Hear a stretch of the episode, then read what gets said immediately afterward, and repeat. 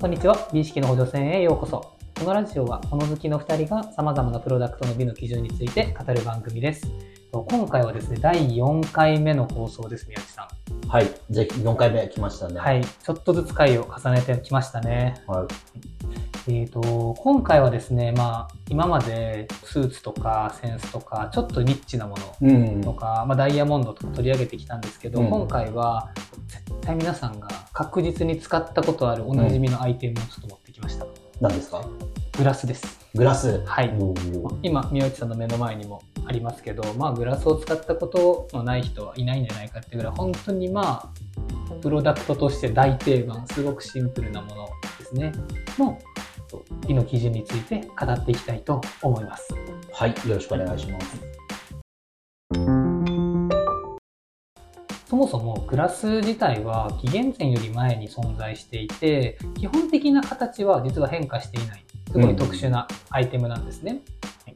その中でも実は美の基準がありましたので今回はそれをお伝えしていきます。まず結論から言うと、うん。グラスの美イコール飲み物の美でした。あ、そうなんですね。はい。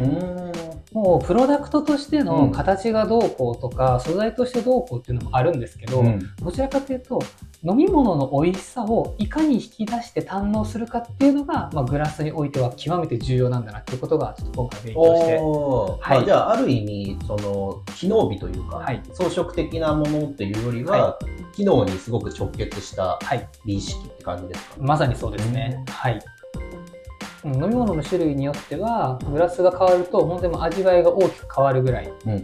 あの変化が大きいものもはい。あるんですね、なので今回はちょっとワイングラスとビールジョッキうん。この2つについてお話ししていきたいと思います。ではまずえっとグラスの美の話をする前にそもそもあの人が味をどのように感じてるかっていうところから、話していきますね。はいはい。はいまあ、舌で味を感じてるっていうのは、うん。まあ、言うまでもないですよね。はいじゃあ宮地さんあの味覚地図って聞いたことあります？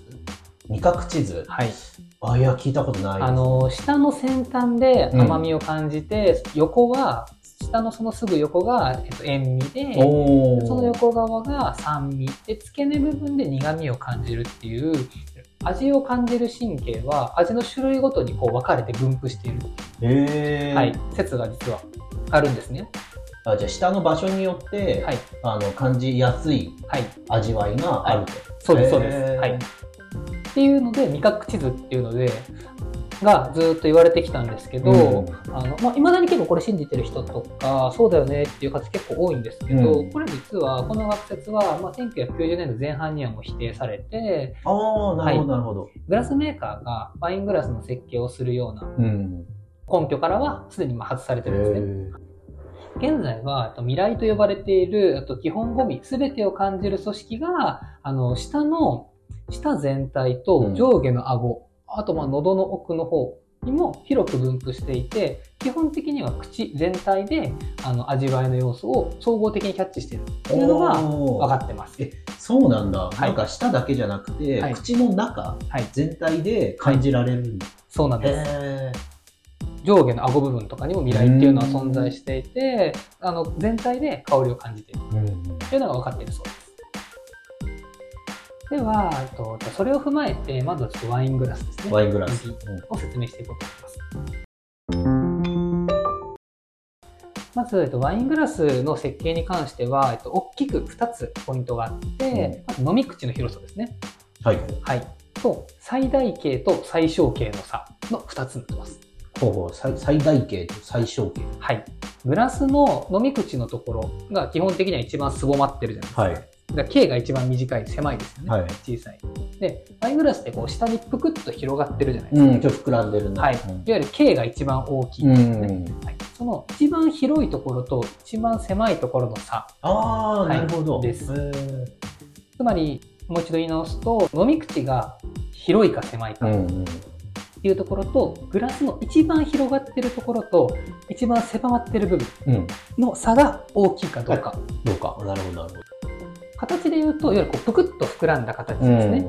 か、そこまで膨らんでいなくて、あの縦長のうん。うん。ワイングラスなのかっていうのが大きな違いです。うん宮内さんちなみに普段ワイン飲みます？ワインは、まあ、ほとんど飲まないかな。であんまりワイングラスとかも詳しくないかな。あ本当ですか？普段飲む方飲まない方もそうだと思うんですけど基本的にお店行くとグラスに注がれた状態でサーブされるじゃないですか、ん。なのでワインこのワインこのワインみたいな形で赤が好き白が好きとか、まあ、ワイン好きの方だったらえっと総合的に判断すると思うんですけどそこまでえっと普段からワイン親しみのない方はまあグラスの違いに注目するってあんまりないと思うんですね。うん。基本的にはお店の方がグラスに注いだ状態でサーブされることが多いじゃないですか。うん。なのでそのそこまでワイン好きではない方からすると、うん。ワインの味の違いには注目しても、うん。グラスの違いに注目することってあんまりないんじゃないかなと思うんですね。あ、そうだね。グラスの違いは、正直そんな気にしてないかな。なんか、俺も、はいあの、お店で、と、リーデルのはい。ワイングラスを扱って出た時があって、はい。それで初めて、そのお店で扱うってなって、はい。あの、形を気にしたりとか、はい。あその、品種によってはい。最適な、あの、形状があるんだっていうのを知ったぐらいで、はい。自分がなんかおさ、あの、ワインを飲むときに、はい。わざわざ形まで気にして飲んだことなかったね。そうですよね、うん。よっぽどのワイン好きだったりとか、うん。普段から趣味で飲んでますみたいな方以外は、そこまで気にすることはないんじゃないかなと思います。ただ、ワイングラスって、ブドウの品種でグラスを分けるぐらい、実は本当に細やかなこだわりがあります。はい。ワインは、まあ、皆さんご存知の通り、あの、産地やブドウの品種によって、あの、香りが異なっていて、まあ、それが個性として魅魅力を放っている飲み物ですよね。なので、ワイングラスの本体、いわゆるボールと言われる、うん丸みを帯びた形状ですね。うんあそこをボールって言うんですけど、あれはワインの持つ香りをいかに際立たせるか、うん。引き立たせるかっていうところを意識して、まあ、計算をされている。うん。はい。時間の経過だったりとか、まあ、空気に触れる面積、あの、滞留させるための程よい空間だったりとか、ワインの持つアロマを最大限に堪能することを想定して、うん実はデザインがされてるんですね。で今回は、そのワイングラスの中のえっと代表的な3つの形、うん。ボルドー型、ブルゴーニュ型、モンラッシェ型うんについて説明していこうと思います。はい。あの、皆さん確実に見たことある形だと思うので、この3つの形をまあ画像検索うんとか一度していただいて、その形を見ながら、まあ、聞いていただくと、まあ、結構わかりやすいんじゃないかなと思いますね。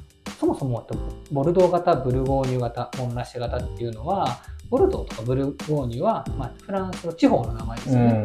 モンラッシェっていうのは、そのブルゴブルゴーニュ地方のモンラッシェ村のことを指しています。ほうほうほうほう。はいいわゆるその土地の名前がそのまま、はいついているところですね。それぞれの土地でできるワインを最も堪能できるようにまあ最適化された形になっています。で、まず、ボルドー型ですね。これデザインは、飲み口の広さは狭いです。飲むところの径は狭いです。うんで、最大径と最小径の差は小さいです。差が小さいということは、一番小さいところと一番大きいところの差があんまりないので、うんでこうぷくっとした感じが少ない。うんストレートストレート型に近い感じです。かつと、飲み口のところのリムの返しはない。うんうんうんうん。っていうのが3つのポイントですね。ボールのカーブが大きくない、縦にストーンといくような形なので、口に含んだ時に液体が細長くストレートに口に流れ込むんですね。ああ、なるほど。はい。まあ、カーブ強いと、はいこう、緩やかな、はい。かえっ、と、傾斜の中で入ってくる。はい。あーなんですけど、ボルドー型のタイプはまっすぐストーンっていう形なので、うんあの口にそのままスーッとストレートに入っていくんですね。はい。うん飲み口が狭くて縦長なので、うん飲んだ時に液体が細長くストレートにスーッと口に流れ込んでいくんですね。うんなので、こう舌全体には広がりにくいんですよ。ストレートにスーッあとー流れていくので。そういうことなんだ。はい。なるほど。かつ、ストレートな形をしているので、こう流れ込むスピードが速いわけですよ。なので、舌に滞留する時間が短いですね。はい。液量も少なくって、ストレートに口に入ってきて、流れ込むスピードも速いので、うんスーッと口の中を通り過ぎてしまうので、滞留する時間が短いっていうところが大きな。特徴ですじゃあそんなに口の中にはい。置いておかなくて、すぐこう、の喉にはい。進んでいくっていう感じ。そうですんはいなんでそういう形になったかというと、ボルドータイプのワインは、まあボディが強くて、うん。あの単に渋みですね。うん。とか味もしっかりとして重圧な感じなんです。うんなので、こう長く口の中に入れとくと、うん。あの舌が疲れてきて、味わいの印象はちょっと重々しい感じに、重たい感じになってしまうんですよ。あなるほどなるほど、なので、ボルドー型のワイングラスっていうのは、液体が舌に広がらずに、ストレートに流れることで、味の重たいような印象をちょっとすっきりとした印象に変えることができる。るそれが美味しさの秘訣になってます。なんかその重たいものをその重たく味わうっていうのは良しとされてないんだ？いやでもその重たさは味わうんですけれども、うあの長く口の中に入れすぎたりすると、うん。あのただただ重々しい印象が強くなってしまう。なるほどね、はい、そそのバランスを取るために、うん。あまり下に乗せないっうんていうところがポイントです。面白いね。すごいで続いて、ブルゴーニュ型ですね。ブルゴーニュ型は、えっとデザインの飲み口は広いです。うんで、最大径と最小径の差が大きいです。つまり、ぷくっとしてます。ああなるほど、なんかよくワイングラスってイメージしやすいそうです、そうです。形だよねそうですそうですん飲み口も広くて、飲み口ぷくっとしてる。ねぷくっとしてるはい。で、リムの返しがあると。が大きなデザインのポイントです。ブルゴーニュタイプっていうのは、あの、のワインは、うん。あのボルドーに比べて、どっちかともう少し繊細で、酸が強めに感じられるんですね、ワインとして。なので、逆に言うと、先ほどのボルドー型のように、うん軽くて繊細な液体が、あのボルドー型のように短時間で口の中を経過してしまうと、うん。味わいが分かりづらいですよね。ああなるほどね、はい。ちょっとなんなんだろう軽くなりすぎるそうですそうです。もともと軽くて繊細なものなのに、口の中をストレートにすぐ抜けていってしまうと、味わいが分かりづらいんですよ。なるほど。はい。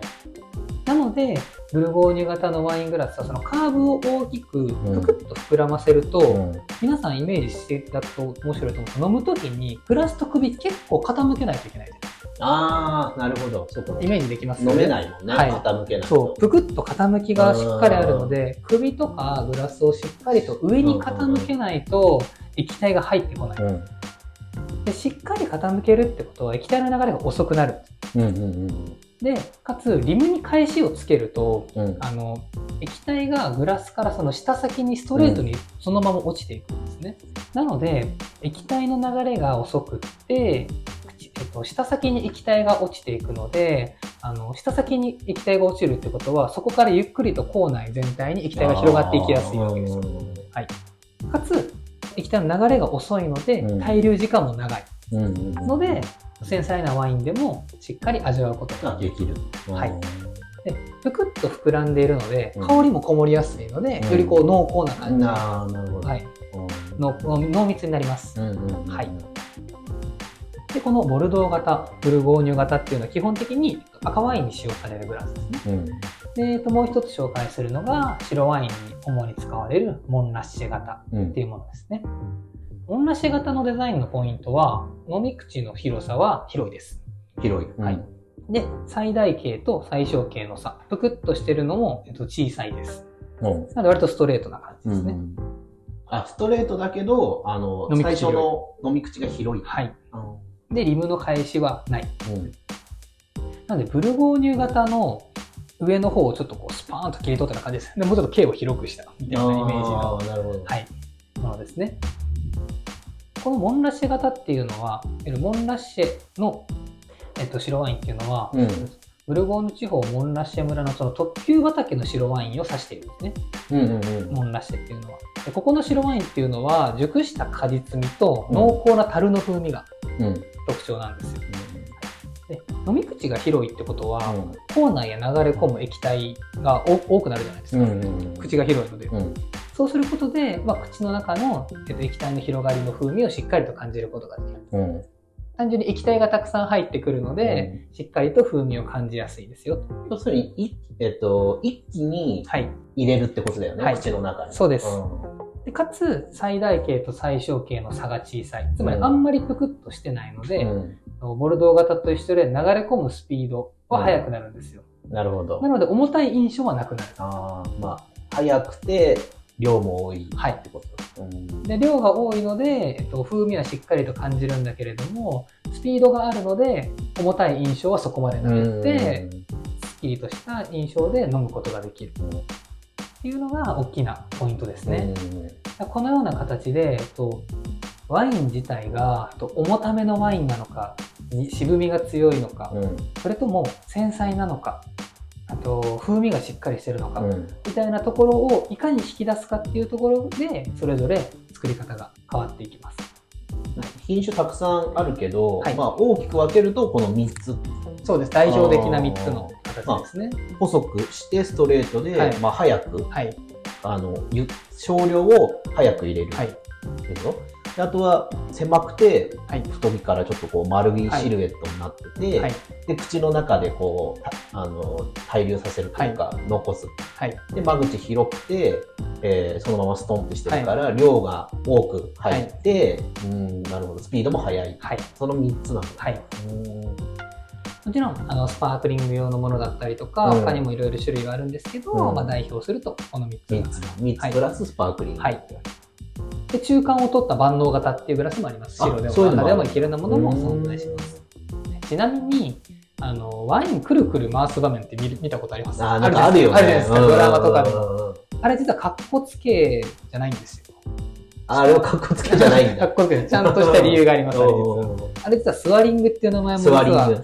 ついてるんですけど、香りを引き出したりとうか、ん。あの空気にたくさん触れさせることで、うん。先ほどのタンニンですね、渋みを和らげる効果が出てへえあこうやって回すと、そうです、そうです。空気に触れさせて、香りを立たせるのと、うん。タンニンを和らげるっていう効果が実はあるので、ただただ格好つけてるだけじゃない。という。そうだでもなんかさ、あのーよくイメージでさ、はい。ワインのさ、この、はいこの棒のところじゃなくて、はいこういう風にはい。持っちゃって、はいこう回したりとかするじゃん。あります。ボールの部分をそのまま持ってそうそうそうそうはい。なんかあれはダメなんでしょ？基本的には、あの、あそこの棒の部分を持ちます。そうだね。直接触れない方がいいんだよね。持つのが一般的なんですけれども、最近は割とそのままボールで持ったりとか、うんあの、少しルール自体は、あの、カジュアルにはなってきてるそうですうん。ねあ。そうなんだ。はい。昔と比べると。あ、でもあの、リーデルのはいワイングラスでさ、はい棒のとこないグラスとかもあるよ。あります、あります。ね。はい。うんあるので、そこまで絶対あそこを持たなければいけないっていうわけではないそうですね。うんはい。このような形で、えっとワイングラスっていうのは、改めてワイングラスの美というのは、産地やブドウ品種によって異なる繊細な香りを最大限に堪能すること。これがワイングラスの美の基準になってます。続いてビールグラスですね。そもそも、うん。これもいつもの流れなんですけど、うんビールって何だって話なんですけど、ビールなんだ。はいうんビールの原料っていうのは、あの、実はもう酒税法で決まってるんですよ。うん。うん。3つあります。麦芽とホップと水ですね。この3つを原料として発酵させたものが、いわゆる日本の法律上はビールと言われるものですね。うんはいでクラフトビールって言われるものは、その3つに加えて、あと酵母を用いて、香りとか味とかの個性を出しているものうん。っていうのが大きな違いになります。で先ほどの話で言うと、ビールグラスの美っていうのは、うん美の基準っていうのは、いかにビールの美味しさを引き出すかうん。じゃないですか。じゃあビールの美味しさって何なのっていう話なんですが、ポイント3つです。まず喉越し。うん。で2、泡。うん。3番が、えーホップの苦味と香りです。はい、もうこの3つです。はいちなみに泡めちゃくちゃ重要です。あ、そうなんだ。泡？泡泡めちゃくちゃ大事なんですよ。はい。で、ワイングラスと同じく、うんまあ、その3つを生かすために、それぞれグラスのデザインが分かれているので、うんちょっとまあ代表的なグラスを紹介していこうと思います。はい。これはね、ビールジョッキと、うん。スピルナーグラスと言われるものと、チューリップグラス、この3つですね。はい。で、まあ、ビールジョッキは言わずもがなですね。そうだね。はい。まあ、ほぼそのイメージというか。じゃないですか。うんビールといえば、じゃないですか。うんはい。ビールジョッキっていうのは、えっと、もうこれ喉越しのためのジョッキです。あ、そうなんだ。とにかく良い喉越しを得るためのジョッキになってます。これ実は。あ、その優先順位があるんだね。喉越しを取るのか、はい。泡を取る。泡を取るのかとか。ありますへはいジョッキの一番の特徴って何だと思います？ー一番の特徴、はい。あー、やっぱ形？はい。うん。そう一番の特徴は何でってのは、あの、グラスの厚みです。あ、厚さなんだ。はい。うん熱いじゃないですか。あビールジョッキって。熱いね。すご熱いじゃないですか。かなり熱いですよね。あの厚みが実はかなりポイントで、うん。あのビールを飲んだ時にグラスに厚みがあるので下の先端ではなくって奥の方に一気にドリンクが流れ込んでいきます。そうなんだ。はい。下の先にはつかずに奥の方にと流れ込んでいきあます、ね、そうなんだ。厚みがあるから、はい。そうか、傾きもはい。強くなるから、一気にぐ奥に。入る。そうです。で熱いとあの下先がグラスの下に行ったりもするのなで一気に奥の方に行くんですよ、うんうんうんうん。はいで先ほどのワイングラスのそのボルドー型と同じくグラスにカーブないじゃないですか。ストレートにドカッとした形になってるんですなので一気に口の中にストレートに入っていくんですね。あーなるほどね。だから缶で飲むのとはい。グラスで飲むのね、ちょっと味違うんだね。そうです。あれはまさにその通りで、ガラスが分厚いのと寸胴型なので、喉の奥の方に一気にドリンクが流れていく、ビールが流れ込んでいくんですね。なので、これが実はいい喉越しを感じるために極めて重要な要素になります。速い速度で流れ込んでいく液体と、うんその冷たい炭酸の喉を通った時のあの程よい刺激。喉の奥の方に一気に流れ込んでいくので、味わいではなくてうん喉越しの印象が強くなる。っていうところによってビールジョッキっていうのは喉越しのためのグラスになってるんですね。なるほど。おすすめは、まあ、ラガータイプのビールがおすすめです。で、ちょっとこれ脱線するんですけど、世界、世の中のビールって、大きく発酵によって2つのタイプに分かれるんですね。これまでエールビールとラガービール。これに分かれますうんまあ、なんとなく聞いたことはあるかなうんとあるじゃないですか。でもこれ細かい話しだすとビールラジオになってしまうので 省きますけど大きく言うとエールビールっていうのは香りとか味がしっかりとしていて、うんまあ、濃厚なものが多くてラガービールは香りとかが華やかでうん苦味が弱いものが多いです。なるほど。はい、なのでビールジョッキっていうのは苦味も弱く弱いラガービールが結構適しているですね。うん濃厚なものではなくってさっぱりしたものの方がいい。そうなんだ。さっぱりした方が喉越しを楽しむにははい。いい、最適ってこと？はい。あと単純に味とか香りがしっかりしてるものを、うん。ごくごく喉の奥に流し込むのもったいなくないですか？あーまあ、そうそういうことだよね。は いうんちゃんと味わいをはい楽しんで飲もうよって。はいうんだったらもっと今から紹介する別のグラスで、の方がいいだろううん。ですね。続いて、スピルナーグラス。うん。これ名前だけだと皆さんあんまりピンとこないと思うんですけそうど、だね。ピンときてない。うんはい。でも、えっと、画像検索で見ていただいたら、ああ、このグラスねってなるとう思います。ん、はい確かに確かに。なんか、まあ、ビールといえばはいって思えるグラスの形だ。そうす。です、そうです。チェコで生まれた、あ、チェコなんだ。あの、スピルナービールっていうのがあるんですが、うんその専用のグラスとして存在をして、誕生したんですね。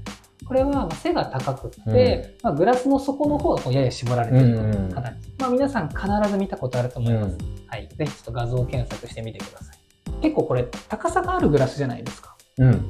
高さがあるのと、底を絞ることによって、底を絞った形状によって、勢いよく注ぐと、細かく濃密な泡が出来上がるんですね。ああ、そうなの。あそうなんです。へなのでこれは泡をいい泡を作るための形なんですよ。実はそういうことなんだ。はい。これは知らなかったですよね。うんうんうんで実はその泡がめちゃくちゃ重要な役割を担ってるんですよビールにおいて。泡っていうのはあの実は蓋の役割を担ってるんですね。うん。で泡があることによって液体中の炭酸ガスが抜けたりとか、うん風味が逃げるっていうのを実は防いでくれるんですよ。あ、そうなんだ。はいへえ。あ泡に炭酸も防げる。炭酸の抜けも防げる。防ぎます。へー空気に触れてないので、ああ、なるほど、ね。蓋してくれてるのでへーはい、で風味とかもうん。逃げ出すのを防いでくれます。でるんだ。はいうんそうなんです。なので、いわゆる酸化を防いでくれてるんですね。なるほど。ビールって実は空気に触れると一気に劣化するぐらい、うん結構デリケートな飲飲み物なんですね。まあ、宮内さんも経験はあると思うんですけど、喋りながら飲んでいて、こううん。泡がなくなって、あの、半分ぐらい残っちゃったビール、なんかちょっと飲むのしんどいなとか、あまり美味しくないなっていう経験がー、あるじゃないですか。めちゃめちゃあるよ。めちゃくちゃあるじゃないですか。うん。あれは、えっと、おそらく泡がなくなってしまって、うん。蓋がなくなっちゃったので空気に触れていて酸化したりとか風味が逃げちゃってるから最初の1杯目2杯目よりもそこまで美味しく感じない。あそうなんですなのでこう泡をずっと保ち続けるもしくは濃密な泡で空気に触れさせないっていうのは実はかなり大事なんでーすよなるほどなるほはいそのための時間が勝負だ。はい そうですうん。そのためのビールが、あそのためのビールグラスが、いわゆるスピルナーグラスって言われるものですね。これもラガービール全般におすすめです。ちなみにこのスピルナーっていうのもまあラガービールの一種ですね。うんはい続いて、チューリップグラスですチューリね。ップグラス。チューリップグラスは、いわゆる香りとか味わいの変化を楽しむのに、まあ、最適なグラスですね。ちょっとワイングラス。そうです。まさにおっしゃる通り、うんあの、ブルゴーニュ地方の、あのブルゴーニュ型のワイングラスのようなイメージですね。ね。ぷくっとしてる。似はい。そうなんです。うんより狭いってこと？間口が。狭いですね。で、これも効果も、あの、先ほどのワイングラスと同じで、まあ、口元がすぼまってるので、まず香りを閉じ込めます。うん。うん。入り口狭くて胴体ぷくっとしてるので飲む時に首とグラスをしっかり傾けないといけないので、液体の流れもまず遅くって、うん口の中で広がるために味わいとかをしっかりとうん楽しめると、なので、えっと、例えばさっきの分類で言うと、まあ、エールタイプですねうん。味とか香りが濃厚なものうん。がおすすめですあの最近クラフトビールかなり増えてきてるじゃないですかそうね、増えてるね。じゃないですか。クラフトビールって結構チューリップグラス、ワイングラスのようなもので飲むお店結構多いとう思いますね。ん。多い。うんジョッキで出さないじゃないですか。そうだね、ジョッキクラフトビールじゃないね。クラフトビールはジョッキじゃないね。ジョッキじゃないですか。あれなんでかっていうと、クラフトビールは喉越しっていうよりかは、香りとか、コクとか、苦味にこだわった個性的な味わいのものが多いので、うんそれをちゃんと堪能できるように、チューリップグラスをが活躍しているものっていうのが実は多いですね。なのでおそらく、すごい香り高いものをチューリップグラスで飲むのと、うん。ジョッキに入れて飲むのは、多分だいぶ風味とか感じ方結構変わってくると思います。そうだよね。はい。違うだろうな。全然違うと思います。チューリップグラスだったらさ、はい泡そんなに作らないってこと、まあ、作れないのか入れ方が違うかただ、えっと、スピルナーグラスは泡に特化はしてはいるんですが、うんあの注ぎ方によって泡って結構できやすいのら、で、できにくいっていうことはないと思います。あとは注ぎ方だったりとかで、あのカバーができるかそこに注ぎの方っていうのももう一個加わもちってくるんだね、ろん加わってきます。うんはい結構調べていくと、なんかドイツで定番の3度注ぎみたいなのもあるらしいです。ぐ綺麗に泡ができる。っていう分けありますあります。なので、えっと改めてまとめると、うん。まあ、ビールグラスの美っていうのはあのビールの美味しさである喉越し泡ホップ、うん。これをいかに堪能するか。なるほど、これがポイントです、うんうんはい。日本の、えっと、大手メーカーのビール、これってほぼほぼラガービールなんですねああそうなんだ。だから日本のビール結構喉越し重視なものあがそういう多いなんだね、はい。日本は喉あーラガーが多いからそうです。ジョッキのイメーそうジが強いだから皆さんあのあ居酒屋で生ビール頼んだ時ジョッキが出てくるのはうん。そういうことだーなとるほどね、はい。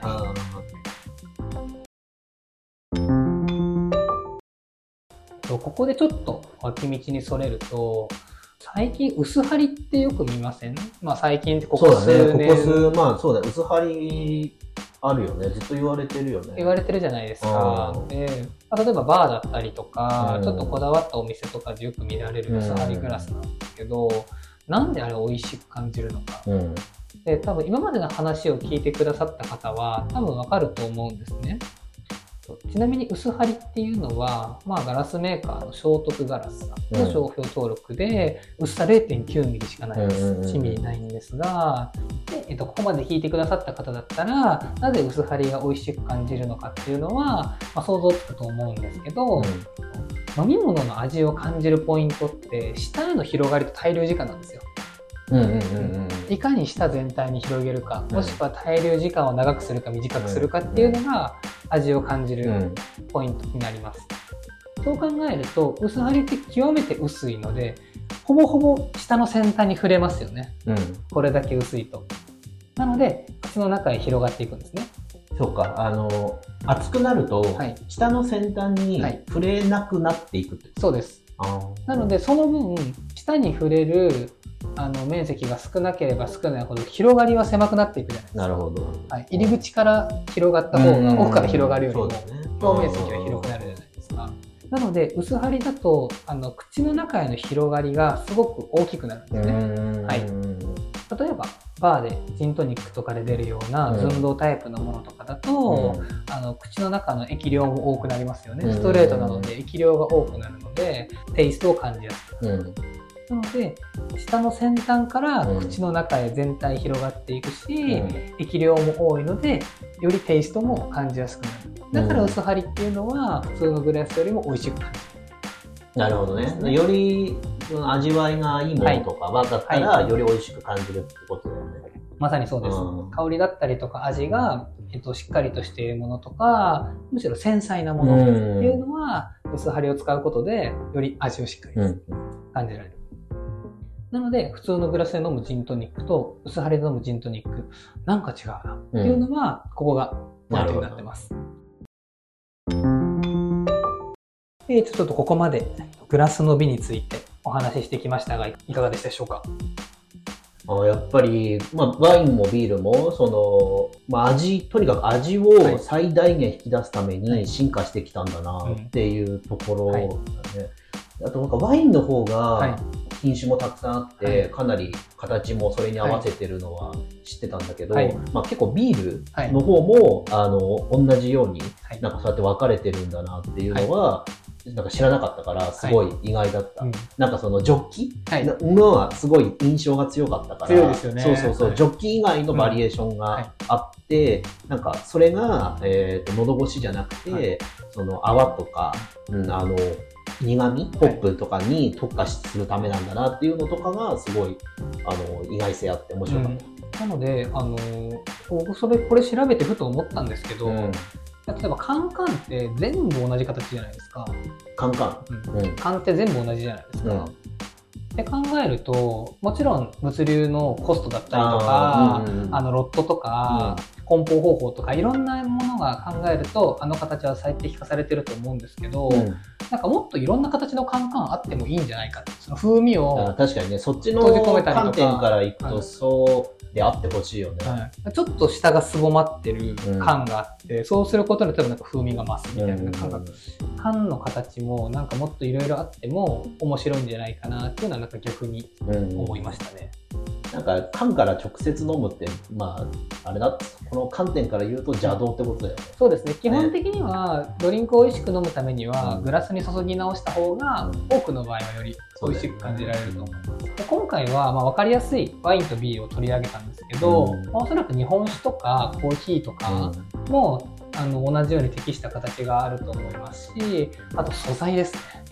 素材だ、うん、素材も踏まえると本当にキリがないんですけど、まあ、飲み物の美味しさを引き出すための最適解っていう部分は多分変わんないんじゃないかなっていうのは今回勉強して実感しましたね。なんかより、うん、今そのサステナブルとか言われてて、はい。はい、なんかこうあ美味しく味わうために、い。ろんなバリエーションを作り出すっていうことが、はい、まあ、それが文化なんだけど、ものづくりの上ではさ、良くなかったりもするじゃん。ね、だから、なまあ、一個にこう、統一、はい、なんかされて、すごい万能なものとかがあれば、それに越したことはないんだろうけど、はいなんか、そういうのとかがね、こう今後出てきたりとかすると面白いなと思う。そうですね。あとはなんかその、新しい素材が出てきて、うん、一つのグラスなんだけれども飲むドリンクによって簡単に自分で形を変えられるみたいな、ね、もし出てきたらそれでいいですよね。なんか今そのグラスの形でさ、はい、口の中にどう広がるかをコントロールするって話じゃん。はい、だから形じゃなくて、はい、その口に入れて、あ、口にどういう速度で入れて、どのぐらいの量入れるかを、なんかコントロールできる別のものとかができると面白いかもね、そしたら多分今まで全く見たことないグラスの形が生まれる可能性があるので、そこはそうすと面白いですよね。今今回、えっと、ドリンクあ飲み物の観点から触れてきたんですけど、うん、例えばその機能面機能性の面から考えると、うん、例えばデュラレックスのヒカルディだったりとか、うん、まあ、東洋佐々木グラスの HS ハードストロングなど、まあ、そのスタッキングに最適化した形であったりとか、まあ、強化ガラスを使用して割れにくくしたりとかっていうあの面だったりとか飲み物との相性だけではなくって、まあ、グラス単体としてまあ、優れてるプロダクトみたいなのもたくさんあるはあるので、そ,、ね、はい、そこもなんかこういろいろと調べていってもちろんこういった飲み物を美味しく堪能するっていうのはもちろん大事なんですけどやっぱりその見た目としてかっこいいとか、使ってて気持ちがいいとか、あの見た目っていうところもやっぱりかなりあの重要だしあの面白いところかなとは思いますね。うん。なので結構ワインとかねビール飲む時とかグラスから選ぶ機会って、あんまりそこまで多くはないかもしれないとは思うんですけど、うん、そうだね。なんかなん自宅に所有するって考えたらさ、はい、よっぽど好きじゃないとさ何個もさグラスの形をさ置いとくって結構難しいじゃん。白ワイン用赤ワイン用とかそうそうそうちょっとその風合いとかさ、うんはい、その味が落ちたとしても、はい、普通のさあのグラス水とか飲むような普通のグラス1個でさ、全部賄ってしまうじゃない、はい、賄います。うん。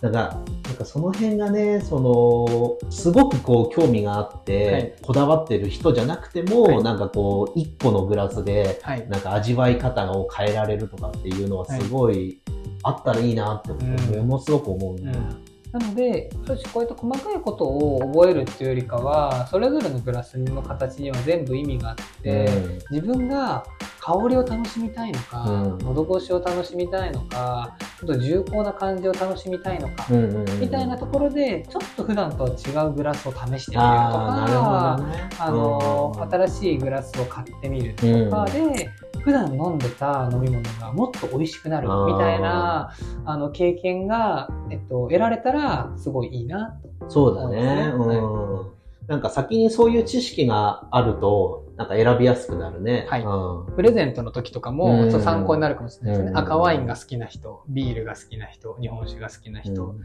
なってくると、グラスの選び方が、えっと、またちょっと変わってくるかなと思うので、まあそういう形でね、ちょっといろんなドリンクを、飲み物を美味しく飲めるような、あの、お話になったんじゃないかなとは思いますね。うん。多分この後僕たちビール飲むと思うので、その時もちょっとどのグラス出てくるかを確かに。そうだね、ちょっと、はい、確認しながら。ちょっと新しいビールの楽しみ方を、うん、あの体験できたらと思ってます。今回は以上ですかね。はい。はい。では、えっと、第4回、グラスの美以上となります。ありがとうございました。ありがとうございました。このラジオは物好きの2人が様々なプロダクトの美の基準について語る番組です。できる限り正確な情報をお伝えするよう心がけておりますが、厳密な交渉は行っておりませんのでご了承ください。